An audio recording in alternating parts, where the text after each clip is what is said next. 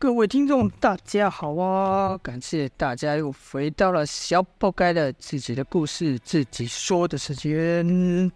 今天继续为大家讲《小作墨者为王》这部长篇的武侠小说。好了，前面呢说到了龙城县的县长侠刀王五啊，和快刀徐乐、古剑风二中本来想说又。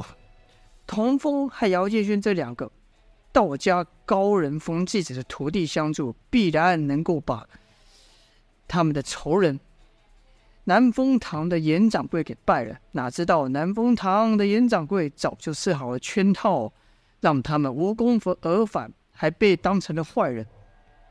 回到了根据地啊，原本同一阵线的三人就开始因为失败互相归罪。徐乐和风二中刀刃相向。王五也正反风中的隐瞒，现在可他知道，现在少任何一个人对自己都是不利。虽然不愿意啊，也只得帮着风二中说话，对徐乐说：“徐兄冷静一点，事已至此，我们该想的是下一步该怎么办。”徐乐则说：“王大哥，我一心跟你，为了你，我连我妻子都下手了。难难道现在你要护着护着他，护着这个背叛者？”王五则说：“他自有不对的地方，但现在更重要的是，我们下一步该怎么走？”徐乐则说道：“哼，他今天能为了他妹欺骗我们，说不定明天就能为了那虚伪凝胶在背后朝我们下手。”方悟中说：“我绝不会这么做的。”徐乐则说：“放屁！你现在说的话跟放屁没什么两样。”徐乐所言不无道理啊！王五也不禁看向风悟中，就看风悟中深吸一口气，长剑一转，唰。削掉了他的小指，风二中忍着痛说道：“我只想救我妹的性命而已，绝无背叛之意。”徐乐看风二中如此表态，也不好相逼，哼了一声，不再说话。王五则伸手助其点穴止血，说道：“风兄出手做重了些。”风二中则说：“这姓严的不出，小弟不敢自废武功，还请王大哥再信我一次。”王五则说：“这姓严的确实不好对付。”此刻我们需要比之前更加团结。哪知呢？姚建轩却在这时乐道：“哎呀，你们真有趣啊！连这星爷的衣角都没碰到，自己就吵起来了。”徐乐这边的气呢，听姚建轩出言嘲讽，便喝道：“你小子胡说什么？”姚建轩根本没把这三人放在眼里，说道：“怎么？你现在想对付我吗？你不会是忘了，在场除了我和我师弟外，你们可没一个人能伤得了那姓严的。”三人知道姚建军所言非虚啊！当时童风所展现的力量，那个爆发力，三人却是无人能及。王五更更不愿得罪这两个生力军，赶忙按下徐乐的手，赔罪道：“徐兄说话是冲动了些，两位英雄可别见怪啊！”这几人吵了半天，童风只是看着阴风一平的腿，然后说道：“那姓严的说道，这虚伪凝胶。”那虚伪凝胶能治他的腿？这虚伪凝胶是什么东西呢？风二中就说：“这虚伪凝胶，那去腐生肌的奇药。一瓶本来是无法战的，现在仍如此，都是靠那药的功效。”童风又问：“那姓严的又说，若不上第二次药会怎么样？”风二中说：“这虚伪凝胶本身虽无毒性，但要能让死肉重生。”必然需要极大的刺激。若十天内没有再上药，这新生之肉就会腐烂，而且患者会痛苦无比。童风则说：“所以说，只要再上两次药，你妹的腿就会痊愈，是真的吗？”风儿则点了点头。童风就说：“那我们还等什么呢？”王五则说：“别急，南风堂现在肯定戒备森严，我们就这样杀过去，只怕连姓严的人都见不到。”童风就问道：“那怎么办？就这样让时间一天天过去吧。”王五说。这倒不是，每年这时候，这姓严的总会神神秘秘的出城一趟。此话一出，风二中跟徐乐似乎也颇为讶异。王五，因为王五从没和他们提过此事，不禁问道：“他去哪？”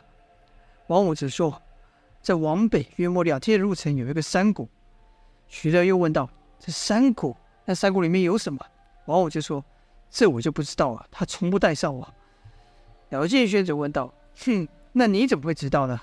王五说：“我既然身为县长，打点些人手收集消息这种事还办得到的，但山谷里面有什么却没人知道。我有几个胆大的手下去探过，但都像人间蒸发一般，没有再回来。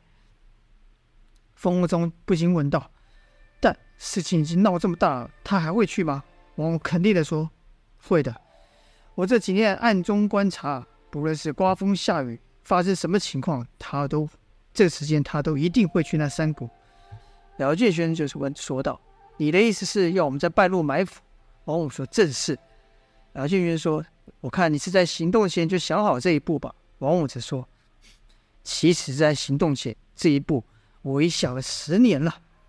如此呢，众人就等到傍晚，换上夜行衣，在夜色的掩护下出了声，一路来到了那山谷的谷口，等待严掌柜等人的出现。一直到了次日上午，才看有人影晃到。王五等人立刻手按刀柄，等打算要来人靠近时，不要动手。姚建轩却道：“先别出手。”王五就说：“为什么？”姚建轩说。难道你不想知道这山谷里面有什么吗？俗话说，狡兔都有三窟了，说不定这里只是他另一个蜈蚣寨。如果我们既能夺药，又能再破坏他的好事，那不是一举两得，更解气吗？只要能坏严掌柜的事，在场自然不会有人反对了。王五等人就看严掌柜带着扁飞鬼蝙蝠等人从眼前晃过，然后悄悄地跟在后面。这谷地啊，是一路向下蜿蜒，四周草木越来越茂盛。好一片世外桃源的景象。走没多久，前方出现一竹园，跟着就听到有人喝道：“你们是谁？怎么出现在这里？”这声音是严掌柜啊！姚建勋就奇怪了：“哎，不对啊，这姓王的不是说这严掌柜每年都来吗？怎么进了里面还问对方是谁呢？”就听一人说道：“你们又是什么人？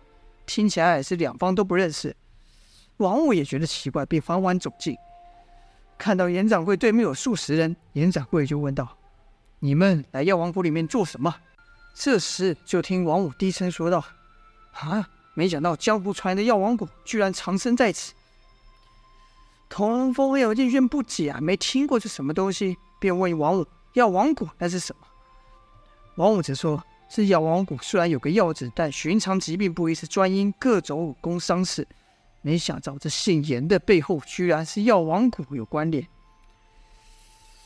姚建轩则说：“这有什么奇怪？两个都做药的，说不定这姓严的是来跟他买药材呢。”王五和童风等人说话之际，连掌柜也跟他的对头说道：“看你的样子也像是武林中人，难道不知道这是谁的地盘吗？”他的对头说道：“就是知道是谁的地盘，我才来的。”严掌柜说：“哼。”原来你们不是迷路，是找死来的，连九黎也敢惹！听到九黎的名字啊，王五等人脸色大变，喃喃道：“没想到这姓严的背后势力居然跟九黎有关。”童凤、姚建勋又不解，又是一个没有听过的名字，问道：“九黎是什么？”徐乐说：“你们两个还真是什么都不知道。九黎是这一带最大的帮派，可以说半个天下都是他们的地盘，也不为过。”九黎里面是高手高手如云呐，势力大的不像话。尤其是那九黎寨主赵天烈，据说武功高强，无人能敌。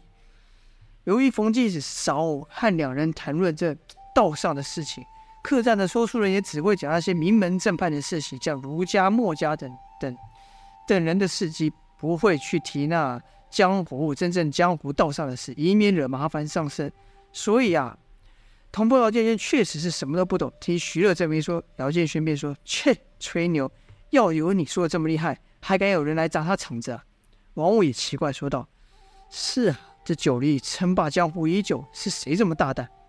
于庄内，严掌柜又继续问道：“这谷里的人呢？”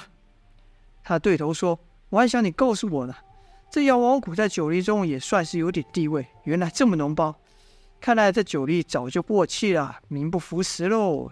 严掌柜喝道：“好大口气！我倒看你有什么本事！”说罢就朝那人打去。马黑牛等人也同一时间和对方动上手。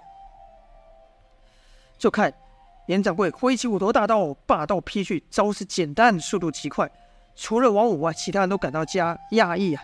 没想到这严掌柜一出手，武功居然这么厉害。而对手在严掌柜刀劈到之际，一抬手。居然把刀给咬住，死的是一对半月形的兵器。严掌柜想拔刀而出，但试了几次都无法挣脱。那人就笑道：“就你这两下子，正好坐实了我刚说的话。九黎呀，名不符实。连掌柜见兵器受制，立刻变招，一张口，一声猛喝，来其绝技虎啸啊！那人防得住兵器，却挡不住声音。这虎啸纯粹以内功伤了耳膜。就看那人的头稍微一晃，夹刀的手就松了。连掌柜趁机把刀一翻，脱离对方的兵器，跟着一连劈出五刀。五刀出手极快，犹如五个人同时挥刀一般，是专攻对方的头颈部位，甚是凶残呐、就看那人举起半月形的兵器，连环五下，把严掌柜的刀招居然都架开了。五刀过去，那人竖的一个近身，两手一交叉，朝严掌柜的胸口划下。严掌柜赶忙把刀划，把刀往下压，堪堪挡下这开膛的杀招。后严掌柜顺势一挥，要把对方给震震开，哪知对方突然放开手中兵刃，朝严掌柜的手臂连戳两指，然后退了去。严掌柜就感到中指处又痛又麻。看伤口流出黑血，已然是中毒的样子，不禁说道：“这是阴冥子，你是南宫山庄的人？”那人又冷笑道：“是又如何？又是一个没听过的名字啊！”童风、姚建轩不禁又朝王五等人看去。王五这次则说：“则摇摇头说道：‘我也不知道这南宫山庄是什么来头。’王五不知道，但对严掌柜的老江湖可知道。他心想：南宫山庄。”是曾经武林的四大世家之首，这几年已少涉足武林，这次怎么会突然找上门来？于是就问道：“难道你是南宫山庄的少庄主南宫烈？”那人说：“哼，我可比我家少庄主差远了。要是少庄主的话，就你这两下，根本连出手的机会都没有，就死了呢。倒是你，百兽拳的严木白，早年以一手五虎断魂刀盘踞一处，也算有点实力。”而后突然销声匿迹，没想到啊，居然成了九黎的走狗。见对方知道自己的底细，这严掌柜也大方承认，说道：“没错，我就是严慕白，你知道倒是不少。”那人说：“告诉你吧，九黎这靠山再过不久就要倒了，给你个机会投靠我们吧。”严慕白说：“单凭你们南宫山庄就想挑了九黎，未免也太自大了。”那人却说。想你还不知道吧？这药王谷只是个开头，还有不少九黎的据点也被我们给挑了。赵天烈这块招牌早就不好使了。严慕白点了点头，是在思索对方的话，而后说道：“这药王谷确实也欺压我许久，在碍于其人多势大，我一直敢怒不敢言。”那人见严慕白的态度软了，便说：“这时候正是识时务者为俊杰的时候。”给你个机会投靠我们，李慕白却说道：“但我还有一事担忧。我这人天生胆小，俗话说‘百足之虫，死而不僵’。那九黎毕竟称霸江湖多年，我要今日投靠你们，你们可有能力保护我的安全吗？我连你是什么人都不知道。”那人说：“好，这问题问得很好。我是南宫山庄的少宋旭，我南宫山庄为重振百年的威名。”所以要先拿下九黎，在江湖上立威。九黎的势力虽大，但我们这边势力也不小啊。就看严慕白摇摇头说：“能与九黎抗衡的势力，没听说过。”宋旭则说：“你会知道的，等你归顺之后。”严慕白看了看周围，药王谷的人是死的死，伤的伤。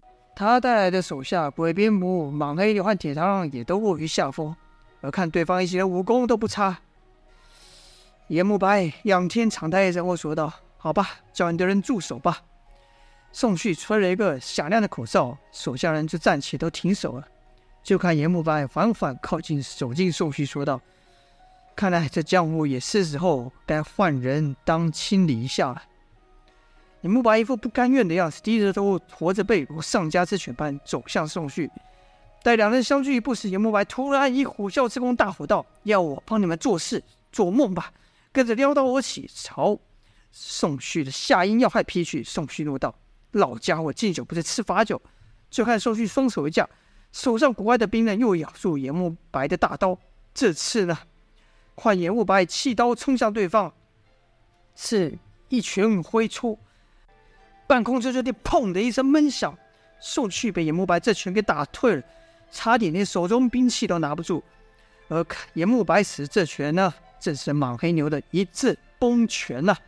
宋旭吃了亏，怒道：“好一条忠心的老狗，给你活路不走，现在想死也没这么容易，把他们都给我杀了，一个都别留！”说着，宋旭就和严慕白又斗在一起。就看严慕白一拳过后，立刻起身，缩手如钩，要掐对方脖子要害。原来严慕白这次换成使螳螂拳了，只是这螳螂拳在严慕白手中使来更显老练啊。但宋旭直接一指戳去，严慕白似乎颇具对方指力，急忙变招攻击下盘。外边的众人啊，除王五外，都是第一次看到严慕白出手。原本以为他所倚靠的就是马黑牛等人，没想到马黑牛等人的武功也是严慕白所教。可即便严慕白一连换了几次招式，还是没能把宋旭给如何。宋旭的双指如两条利剑般划去了严慕白所有的攻势。见严慕白死拳，宋旭就朝其拳背戳去。严慕白出腿，宋旭也是如此。两人看似打个激烈，但拳脚都没有相交啊。数招之后，宋旭是渐渐的把严慕白给压下去了。